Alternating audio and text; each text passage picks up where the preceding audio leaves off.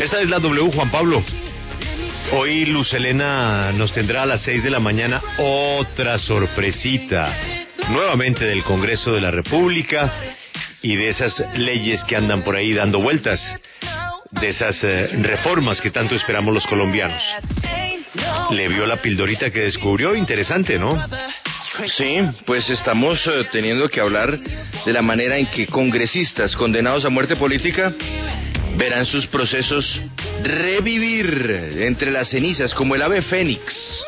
Es lo que corresponde, lo que corresponde. Mire, ¿cuál es el numeral de hoy? Numeral, es inevitable. ¿Qué es inevitable en Colombia? Numeral, es inevitable. ¿Es inevitable que ganemos la Copa América? Bueno, si usted lo quiere ver así, es inevitable que suba la gasolina ahora que se aprobó la sobretasa y se necesita la plata para mantener con vida los sistemas de transporte masivo. Es inevitable, es inevitable. La gasolina listo, ¿no, Juan Pablo?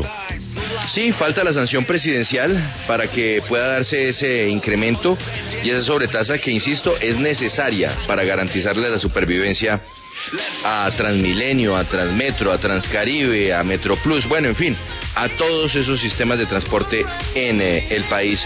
Numeral, es inevitable, Julio, que sigan subiendo las cifras de fallecidos por COVID en Colombia, ¿no?